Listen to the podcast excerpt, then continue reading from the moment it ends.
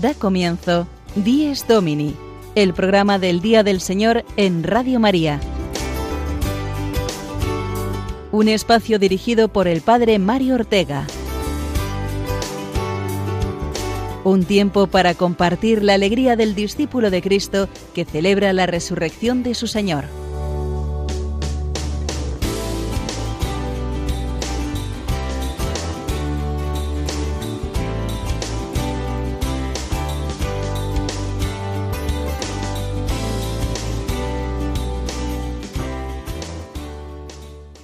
Buenos días, nos de Dios, queridos amigos de Días Domini. Bienvenidos un domingo más a este programa del Día del Señor. Lo hacemos esta mañana deseándonos todos un feliz año nuevo, ya que el nuevo año litúrgico comienza hoy, que es primer domingo de Adviento. Se abre este tiempo de esperanza y gozo que precede al misterio del nacimiento de Jesucristo, un tiempo de preparación a la salvación que Dios nos ofrece con la venida de su Hijo hecho hombre al mundo. Este año podemos celebrar un adviento muy especial, más profundo y auténtico, ya que todos estamos necesitados urgentemente de esperanza y ánimo, por la situación de pandemia, miedos e incertidumbres que padecemos desde hace meses. Dios abre hoy nuestros corazones al gozo y a la ilusión de saber que no nos abandona en el dolor y el abatimiento. El Adviento nos lleva a revivir en nosotros aquella experiencia del pueblo de Israel que esperaba con ansia la venida del Mesías prometido. Ven pronto, Señor. Ven, Salvador. gritaba con todo su corazón. Porque sin Dios la vida se le volvía completamente en contra, gris y triste, con el futuro siempre incierto. Algo parecido a lo que nos pasa a nosotros que estamos atravesando todos esta crisis que ha cambiado nuestras vidas, con esas mascarillas, distancias y restricciones de todo tipo que nos ha impuesto. Y además con las injusticias añadidas que vemos a nuestro alrededor, por otro tipo de imposiciones, las ideológicas y de un mundo sin valores cristianos que también estamos padeciendo. No hay lugar, sin embargo, para el pesimismo en el corazón del cristiano. Hoy comienza el Adviento y con él la oportunidad de cimentar más fuertemente nuestra esperanza en Dios, que es el Salvador, el que vence con su venida al mundo todo mal y toda angustia. Adviento 2020. Enciende cada domingo a partir de hoy esas velas que iluminarán la corona de este tiempo y prepara ya el niño y el Belén, que Dios quiere bendecirte y alegrarte a ti y a tu familia. Vamos a hablar hoy, pues, de este tiempo litúrgico y lo haremos en las distintas secciones de nuestro programa y las canciones y oraciones que compartiremos en esta mañana. En primer lugar, escucharemos el Evangelio de hoy, la invitación que Jesús nos hace a permanecer en actitud vigilante, atenta a su venida. Contaremos con la reflexión y la música del Padre Gonzalo Mazarrasa, con la anécdota semanal del Padre Julio Rodrigo, y la última catequesis del Papa Francisco hablándonos de la oración. También recibiremos esta primera mañana de Adviento con los niños de la parroquia de Nuestra Señora de los Álamos en Madrid, en la sección que ellos dirigen, Evangelizar con Alegría, y que nos darán hoy una muy buena idea para vivir este tiempo de preparación a la Navidad. Y finalmente la voz joven de nuestros queridos amigos Pablo Esteban y Marina Cornide, que nos recordarán los santos que celebraremos esta semana.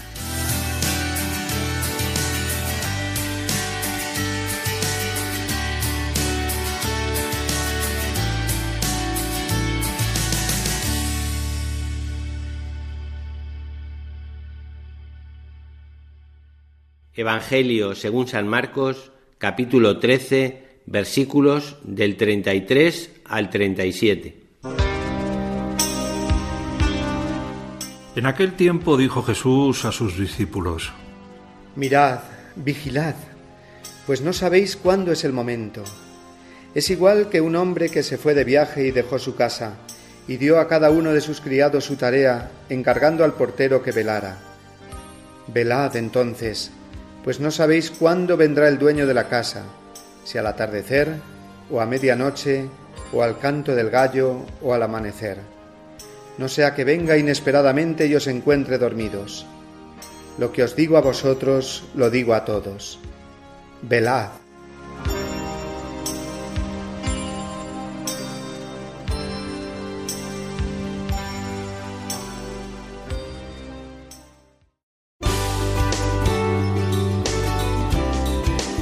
Dies Domini, el programa del Día del Señor en Radio María.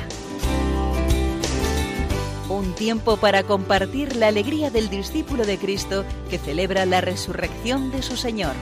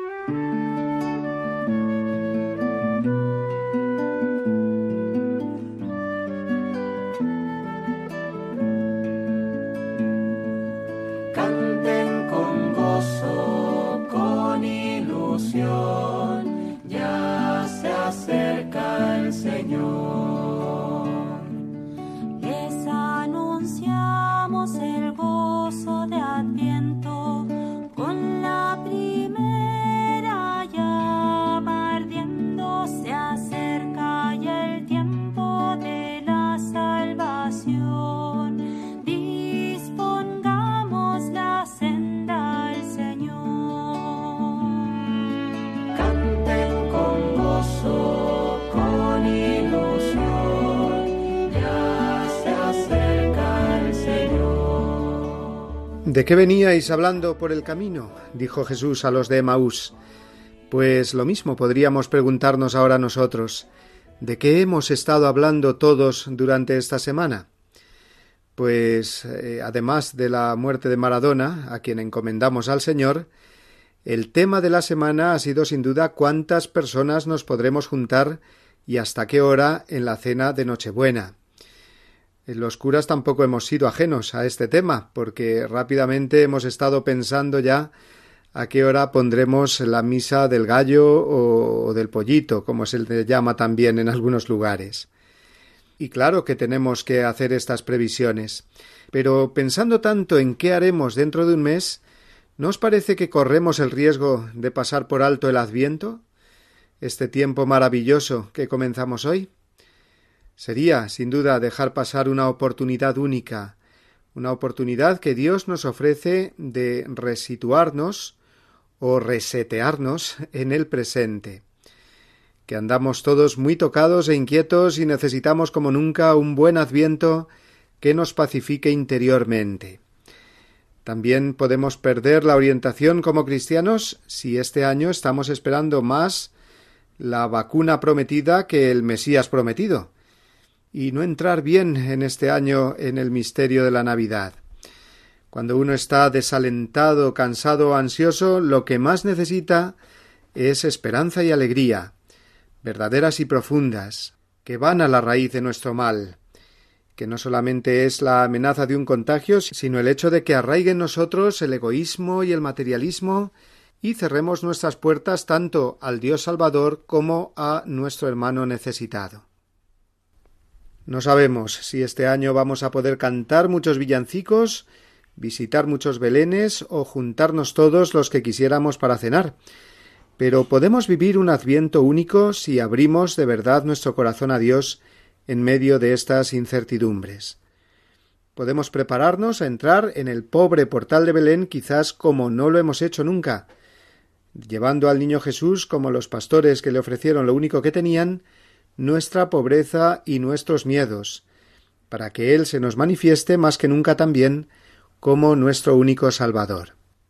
Vamos a adentrarnos en el Evangelio de hoy y lo hacemos de la mano del Padre Gonzalo Mazarrasa y con su música, que nos presenta hoy a Santa Teresita del Niño Jesús como modelo de abandono en las manos de Dios, es decir, de poner toda la esperanza en Él.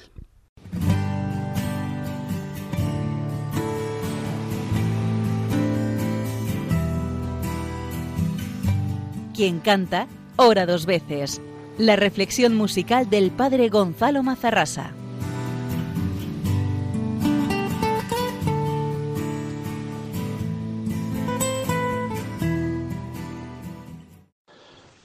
El Evangelio de este primer domingo de Adviento con el que da inicio el nuevo año litúrgico, presenta a Jesús que nos advierte que tenemos que velar, porque Él vendrá cuando menos lo esperemos. Puede venir al atardecer, a medianoche, al canto del gallo o al amanecer.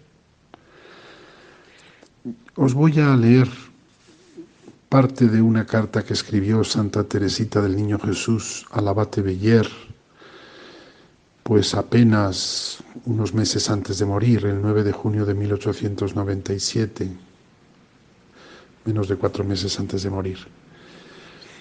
Dice así, querido hermanito, en el momento de comparecer delante de Dios comprendo mejor que nunca que solo una cosa es necesaria, trabajar únicamente por Él y no hacer nada por uno mismo ni por las criaturas. Y luego continúa un poco más adelante, hermano mío, pronto iré a ofrecer su amor a todos sus amigos del cielo y a pedirles que le protejan. Quisiera decirle, querido hermanito, un montón de cosas que comprendo ahora que estoy a las puertas de la eternidad. Pero no muero, entro en la vida, y todo lo que no puedo decirle aquí abajo, se lo haré entender desde lo alto de los cielos. Santa Teresita, purificada ya por la noche oscura del alma, a las puertas mismas de la eternidad, comprende que una sola cosa es necesaria, trabajar únicamente por el Señor y no hacer nada por uno mismo ni por las criaturas. O sea, no hacer nada eh, cuyo único fin sea satisfacerse uno mismo o satisfacer a las criaturas dejando a un lado al Señor, como si no tuviera nada que, que hacer el Señor en eso. No, el primer mandamiento es amar a Dios sobre todas las cosas. Y esto es eh, lo que nos pide el Señor en este Evangelio, velar. Velar es hacer su voluntad. Hacer su voluntad siempre, no a ratos sino siempre. Cuando uno está en la voluntad del Señor, entonces no tiene miedo mm, de que el Señor venga a una hora o a otra, porque venga cuando venga le va a encontrar haciendo su voluntad. Y esa es la vela que el Señor nos pide a los que creemos en Él, a los que somos sus discípulos. Pidamos a Santa Teresita y a todos los santos que entendieron esto y consagraron sus vidas a la voluntad de Dios, que también nosotros podamos hacerlo en este nuevo año litúrgico que comienza. Extiende tu camino luminoso y llévame donde quiero llegar. El sendero más corto y más hermoso supiste desbrozar. Los que ahora los seguimos somos pocos en comparación de los que vendrán. Por este tu camino venturoso estrecho de la eternidad. Veinticuatro años bastan para amar. Veinticuatro años bastan para dar. La vida poco a poco hasta encontrar el misericordioso amor final.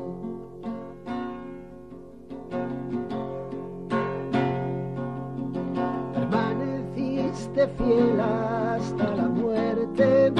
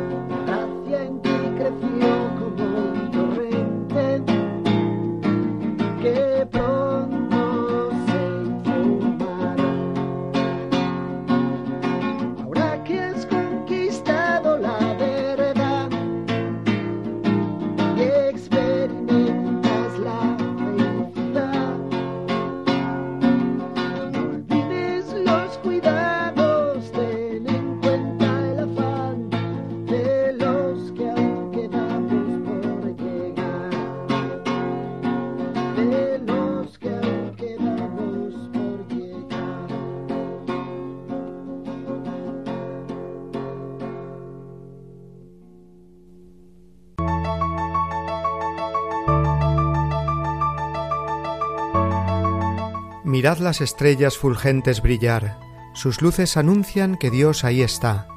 La noche en silencio, la noche en su paz murmura esperanzas cumpliéndose ya. Los ángeles santos que vienen y van, preparan caminos por donde vendrá el Hijo del Padre, el Verbo eternal, al mundo del hombre en carne mortal. Abrid vuestras puertas, ciudades de paz, que el Rey de la Gloria ya pronto vendrá. Abrid corazones, hermanos, cantad, que vuestra esperanza cumplida será. Los justos sabían que el hambre de Dios vendría a colmarla el Dios del amor. Su vida es su vida, su amor es su amor, serían un día su gracia y su don. Ven pronto, Mesías, ven pronto, Señor. Los hombres hermanos esperan tu voz, tu luz, tu mirada, tu vida, tu amor. Ven pronto, Mesías, sé Dios Salvador. Amén.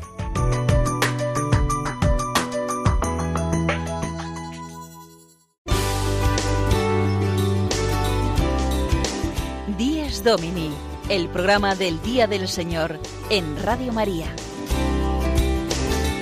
Un tiempo para compartir la alegría del discípulo de Cristo que celebra la resurrección de su Señor.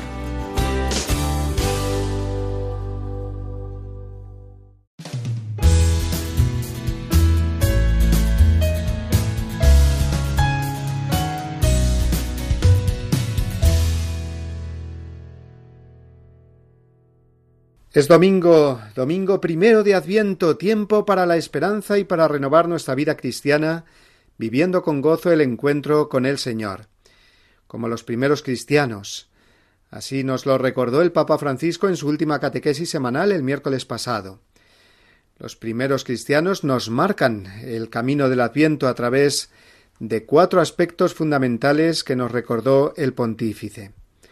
Entre ellos, la oración, que ha de ser más intensa y viva en este tiempo fuerte de preparación para la Navidad.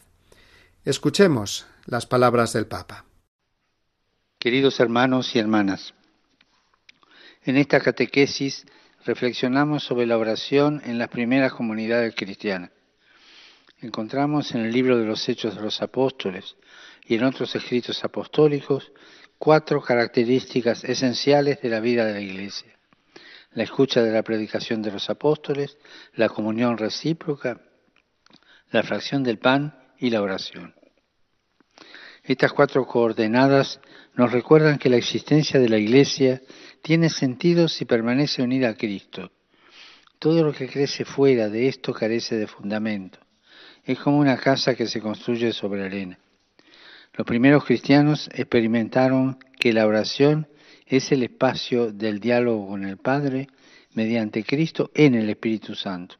Y descubrieron que el encuentro con Jesús no era algo histórico, sino que continúa en la propia vida, infunde paz, luz y calor a la existencia y es el motor de la evangelización. La vida de la Iglesia desde los comienzos está marcada por celebraciones reuniones y momentos de oración personal y comunitaria. En los encuentros de oración los cristianos se sumergen en el misterio de Dios, que da amor y pide amor, y hallan en él el fundamento y el impulso para la acción misionera. Esta es la raíz mística de toda la vida del creyente. Qué importante es vivir la alegría con Cristo en comunión con toda la Iglesia, guiada por el Papa. La familia de los bautizados en Cristo, que está llamada a ser esperanza para un mundo que desconoce el amor de Dios y la alegría del Evangelio. Por eso queremos renovarnos también en este adviento para evangelizar con alegría, como hacen los niños y jóvenes de la parroquia de Nuestra Señora de los Álamos en Madrid, que nos presentan esta mañana, junto a sus catequistas Fernando y Gabriela, una muy buena iniciativa para ayudar a los demás a vivir el Adviento.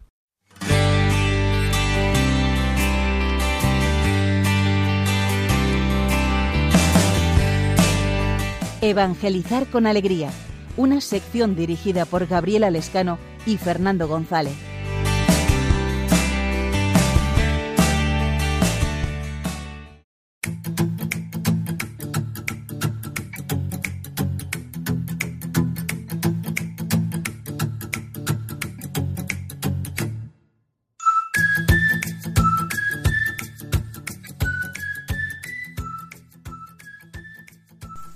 Buenos días, oyentes de Radio María y del programa Dies Domini. Soy Fernando González y hoy comenzamos el tiempo de Adviento, donde empieza el año litúrgico. A ver, chicas, me gustaría que nos contarais cómo se vive este tiempo en la parroquia. Sí, ha surgido una idea en nuestra parroquia Nuestra Señora de los Álamos para vivir el Adviento en casa por medio de un kit. Ese kit es una caja que contiene una corona de adviento con cuatro velas, un rosario para rezarlo cada día y un librito de oraciones. Y tenemos la posibilidad de vivir el adviento en casa, rezar en familia y como había dicho María, tenemos unas oraciones para rezar por la mañana y por la tarde y bendecir la comida. Otro modo de de vivir el Adviento es cada domingo de Adviento encender una vela y rezar en familia. De esta manera todas las familias pueden recibir el Adviento con el kit. Me parece una idea genial y además me parece que puede ayudar mucho a las familias en este tiempo de Adviento. Pero me gustaría que nos contarais cómo se elabora este kit Álamo. Pues nos hemos, nos hemos reunido un grupo de jóvenes y de personas mayores para hacer el Kidálamos. Primero hemos plastificado las oraciones, hemos comprado las velas, las cajas del kit, también hemos hecho la corona del Adviento y así hemos ido trabajando. Nos ha servido para reunirnos como parroquia y también hacer apostolado.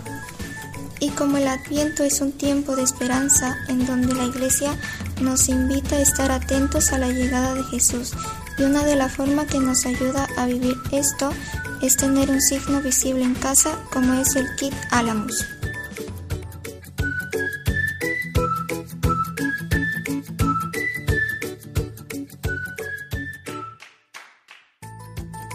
Y nada, por, nada más por nuestra parte, ya nos despedimos hasta el próximo programa y nada, pues desearos un muy buen adviento a todos. Adiós.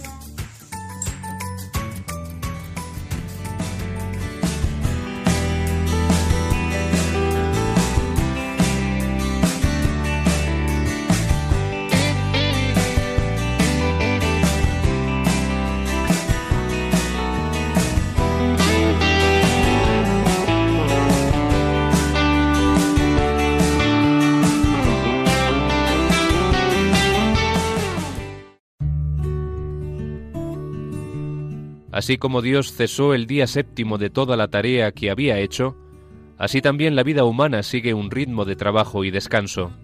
La institución del Día del Señor contribuye a que todos disfruten del tiempo de descanso y de solaz suficiente que les permita cultivar su vida familiar, cultural, social y religiosa. Catecismo de la Iglesia Católica, número 2184.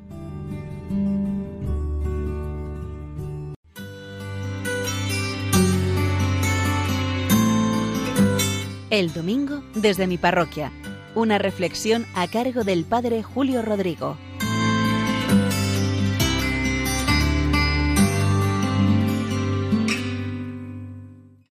Muy buenos días y muy buen domingo a todos en este inicio del tiempo del Adviento, este tiempo tan bello que nos prepara para las fiestas de la Navidad. El pasado viernes 27 de noviembre celebramos en la parroquia la fiesta de la Virgen Milagrosa. Aquí en Boadía del Monte, en esta parroquia que rijo, la parroquia de San Cristóbal, hay una hermandad que lleva el nombre de la Virgen Milagrosa y que se encarga de difundir el cariño a esta devoción concreta hacia la Virgen María. Es una hermandad, lo digo sinceramente, muy buena, muy activa y muy piadosa. Yo pienso que el cariño hacia la Virgen Milagrosa ha quedado aquí en Boadía del Monte de cuando estuvieron las hijas de la caridad en esta población. Ellas rigieron un colegio de huérfanas de la guerra instalado en el palacio del infante don Luis. Eran obras que realizaba el gobierno de la época de Franco y estuvieron aquí hasta los años 70. Y pienso yo que esta es la razón por la que ha quedado este cariño a la Virgen María. El caso es que para la fiesta, la Junta Directiva de la Hermandad siempre me dice que lo anuncie en las misas dominicales previas.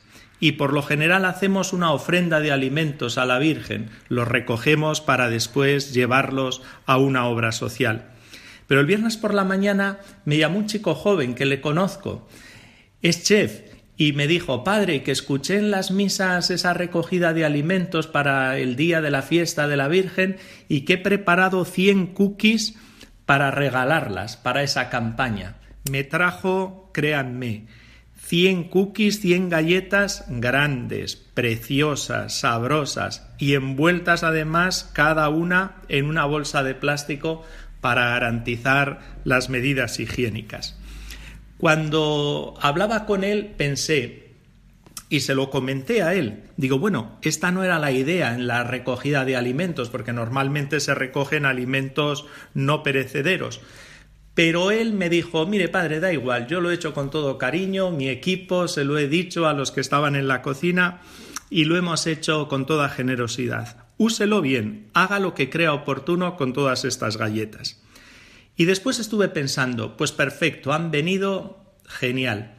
A todos los que vengan a la misa de la tarde, les diré que la Virgen quiere tener un detalle con cada uno de ellos, puesto que este año no hemos podido hacer fiesta posterior por esta crisis sanitaria del coronavirus, regalaremos una galleta a cada uno que venga para que se marchen con un buen sabor de boca. Les diré además esto que comento, que es la Virgen la que quiere regalar esto a cada uno de los que asistan. En realidad luego les explicaba que era un buen hijo de la Virgen María que había hecho estas galletas. Pero añadí, siempre hay peros en la vida, ¿verdad? Pero hay que dar un donativo para otros que no son tan afortunados como nosotros, lo que cada uno quiera. Así que se pusieron a las puertas de la iglesia dos personas, una repartía una cookie a cada una y otra estaba con el cestillo recogiendo esos donativos. Cuando terminó todo, créanme que pasaron a la sacristía y me impresionó la generosidad de la gente. Si las hubiésemos vendido, no habríamos recaudado tanto para esta misma obra de caridad donde mandaremos todos los alimentos que hemos recogido. Cuando me vine a casa, ya recogido todo, pensaba, estas personas quieren a María, quieren a su Hijo Jesucristo, y su corazón está cerca de ellos, pues quieren también a sus hijos predilectos más necesitados. Muchas veces se comenta que las hermandades es puro folclore, y no es así. Puede que haya algo de esto en alguna hermandad, tantas cosas hay que no son del todo positivas. En fin, todos tenemos miles de historias que tenemos que purificar. Pero los hermanos de esta hermandad, hermanas y hermanos, me dieron una preciosa lección. Tienen una fe viva y una fe además que se transforma en amor concreto, en obras concretas de amor hacia los más necesitados. Muy bien, que pasen un feliz domingo y hasta la semana que viene.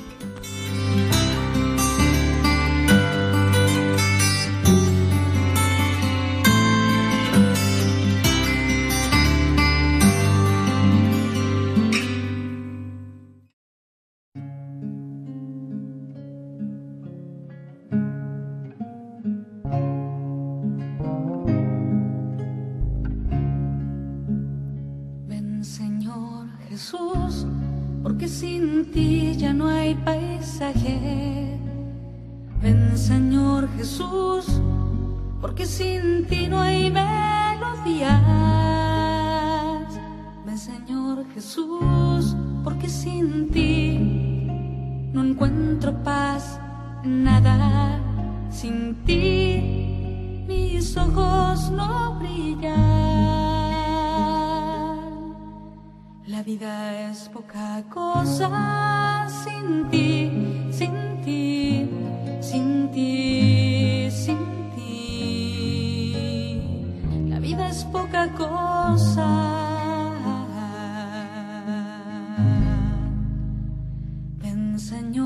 Jesús, ven pronto a mi vida, ven pronto Señor, ven pronto, porque sin ti yo no quiero la vida, ya no canto con alma, ya mis manos no sirven, no escucho latidos, ya no abrazo con fuerza, mi corazón no se ensancha, mi sonrisa no es plena. Ven Señor Jesús, ven pronto a mi vida, ven pronto Señor, ven pronto.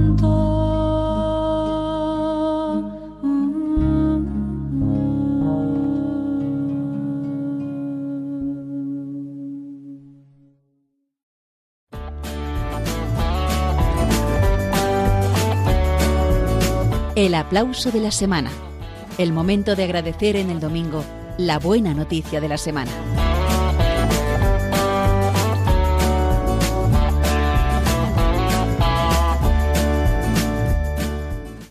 El aplauso de este domingo primero de Adviento va a ser para los 127 mártires de la diócesis de Córdoba, cuyo decreto de martirio con vistas a su beatificación fue firmado por el Papa Francisco el martes pasado.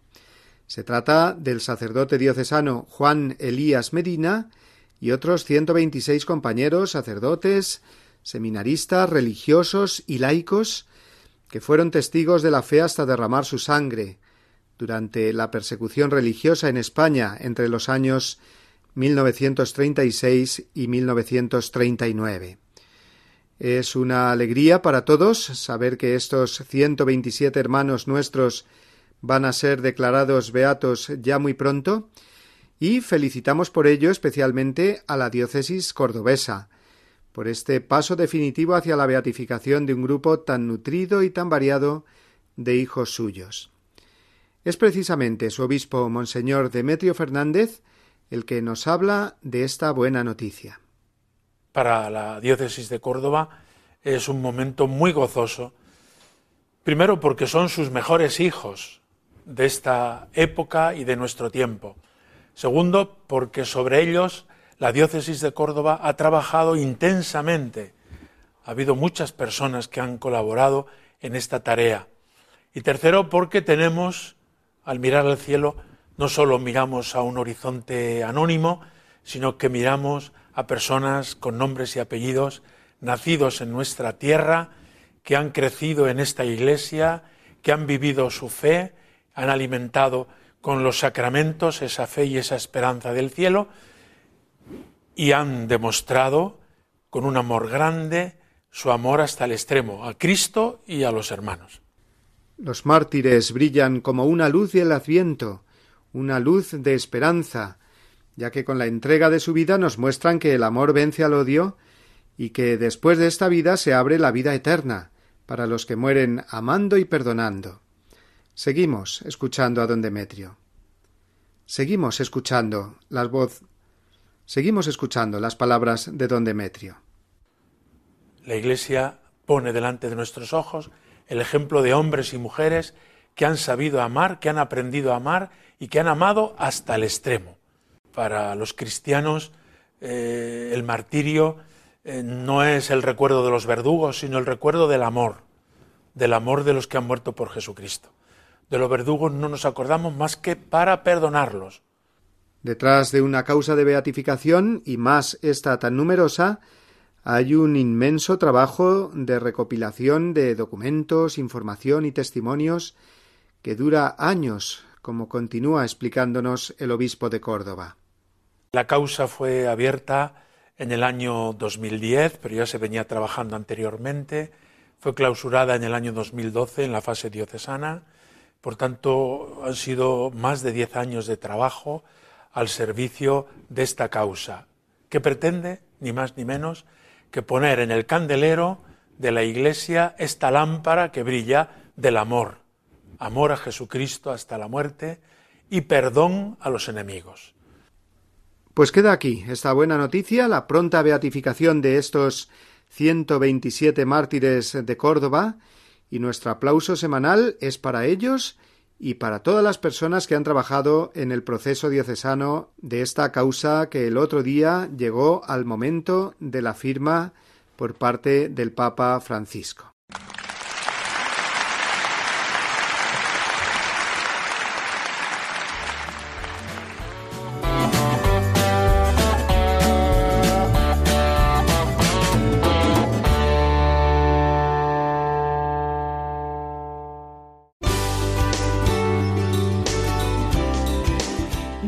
Domini, el programa del Día del Señor en Radio María. Un tiempo para compartir la alegría del discípulo de Cristo que celebra la resurrección de su Señor.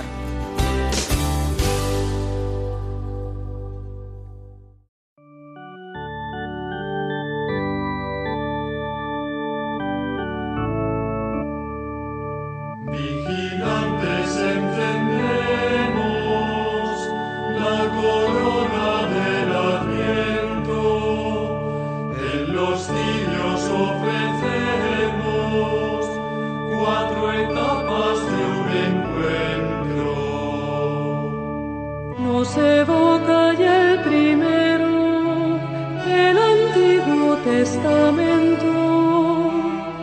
Los profetas,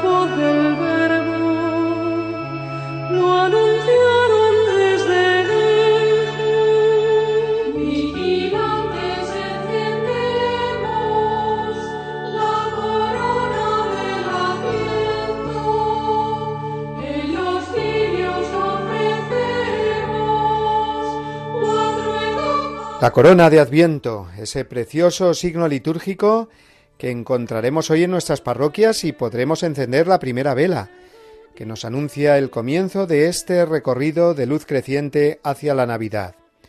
También podemos hacer la corona de Adviento en nuestra casa, para vivir mejor este tiempo en familia. Vamos a escuchar una breve explicación de los elementos que componen la corona de Adviento, y es el padre José de Jesús Aguilar el que nos la ofrece. Escuchémoslo con atención.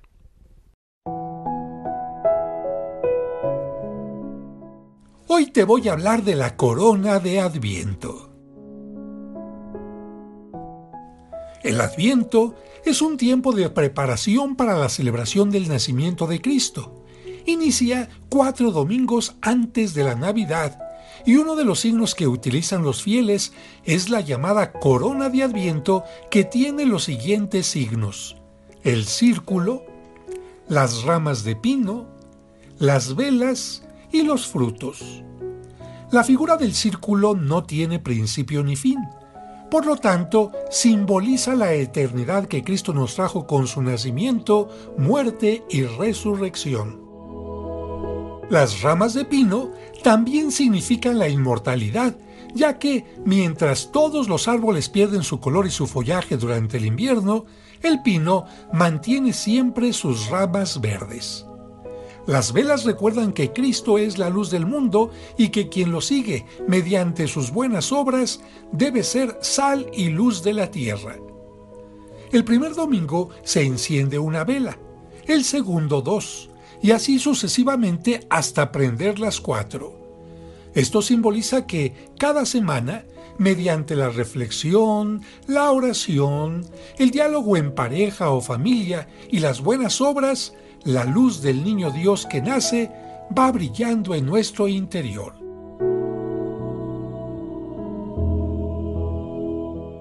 Aunque las velas pueden ser de cualquier color, porque lo importante es la luz, se acostumbra a usar el morado, color que la Iglesia utiliza en Adviento y en Cuaresma como signo de conversión, arrepentimiento y penitencia.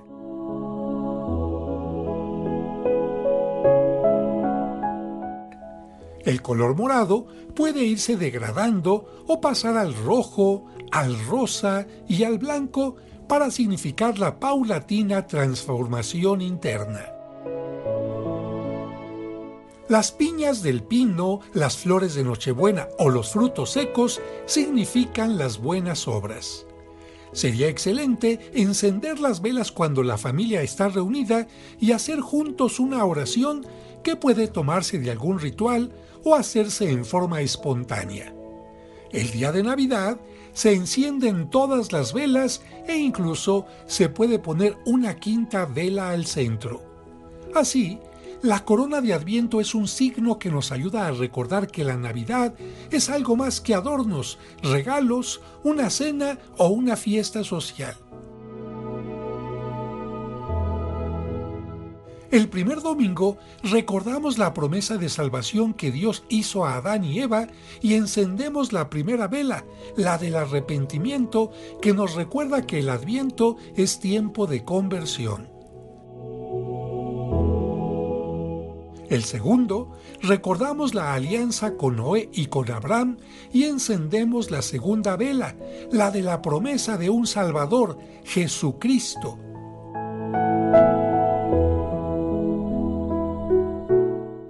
El tercer domingo recordamos la alianza con Moisés y los mandamientos, camino para el amor y el encuentro con Cristo.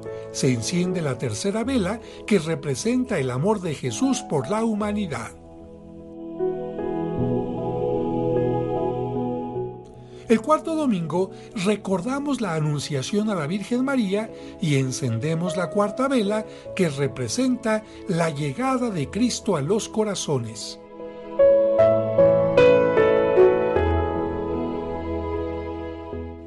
Y en la Navidad encendemos las cinco velas para celebrar que el nacimiento de Cristo transforma nuestra vida y nos lleva a la vida eterna.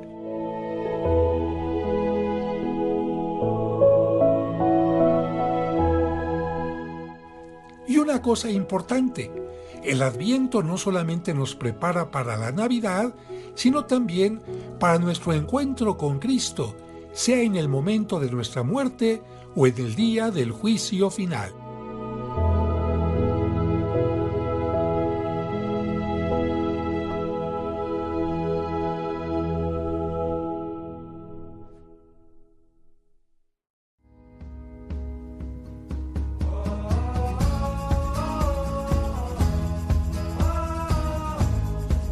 Santos en nuestro caminar. Un repaso a los santos que celebraremos esta semana por Pablo Esteban y Marina Cornide.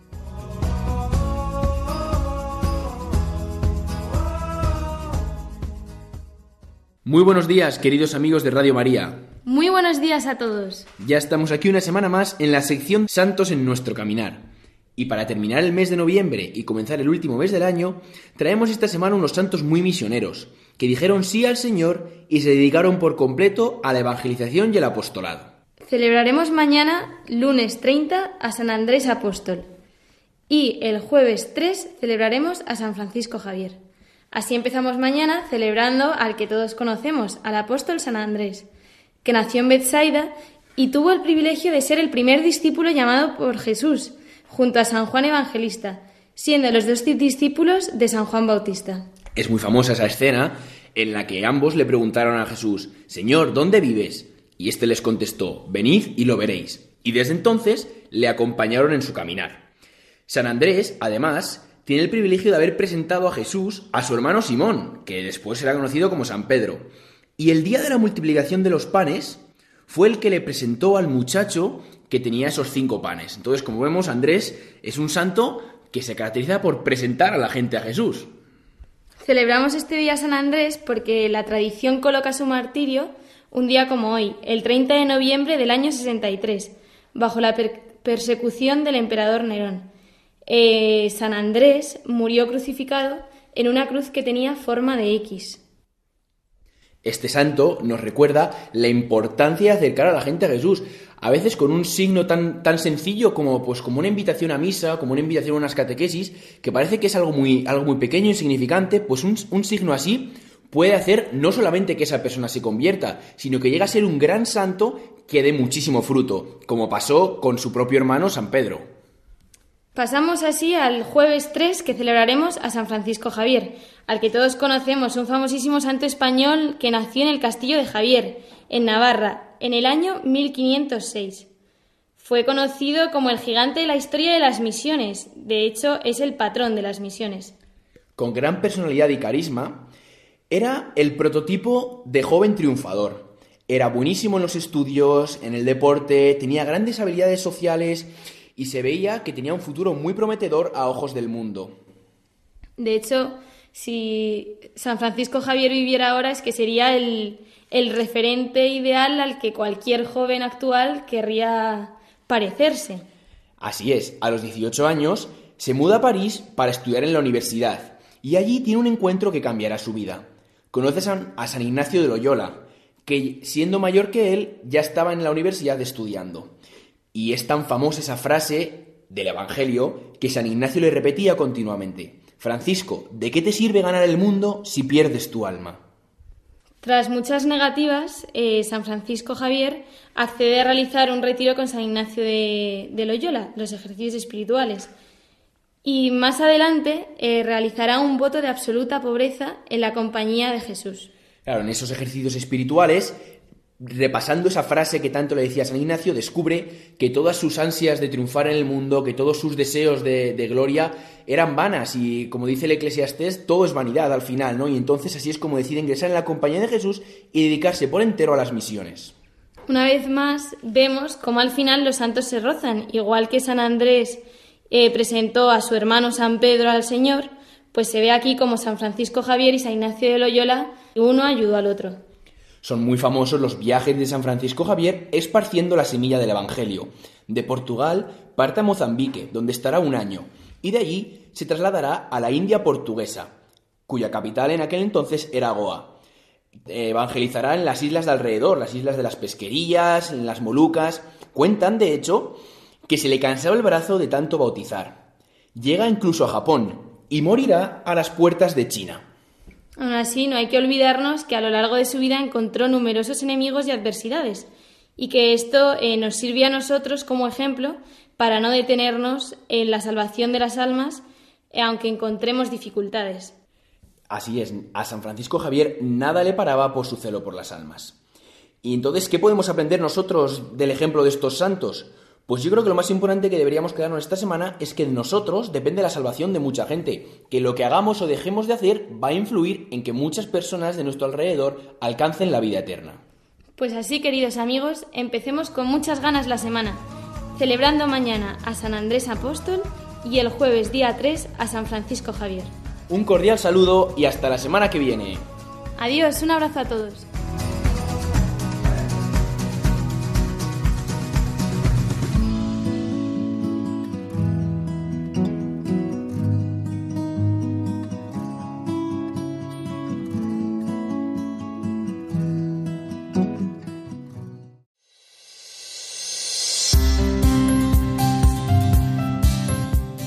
Con la primera vela del Adviento ya encendida en esta mañana en las ondas de Radio María, que luego cada uno lo hará en su parroquia, vamos despidiendo ya este primer programa del año, del año litúrgico que hoy comenzamos, con toda la esperanza y la ilusión de prepararnos bien para las fiestas del nacimiento de Jesús.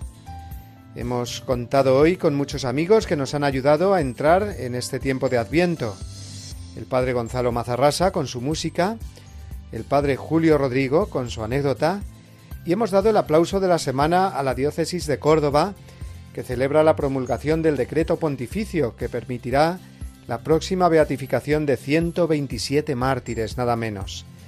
Ha sido su obispo, Monseñor Demetrio Fernández, el que nos ha compartido la alegría de este importante evento.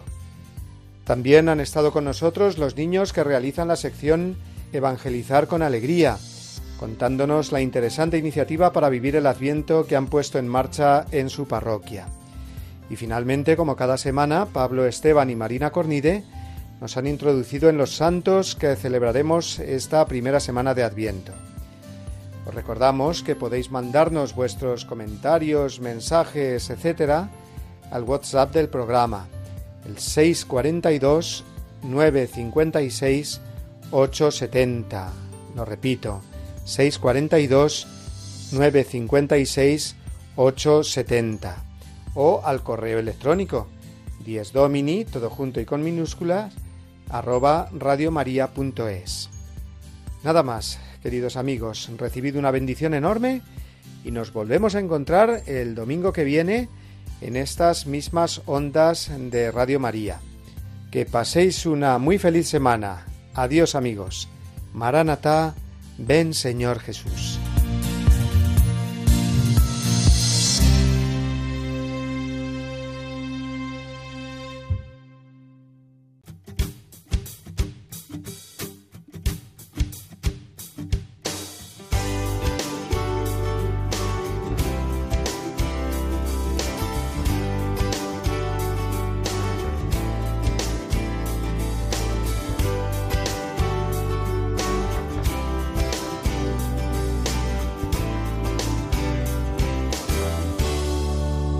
Y así termina Dies Domini, el programa del Día del Señor en Radio María.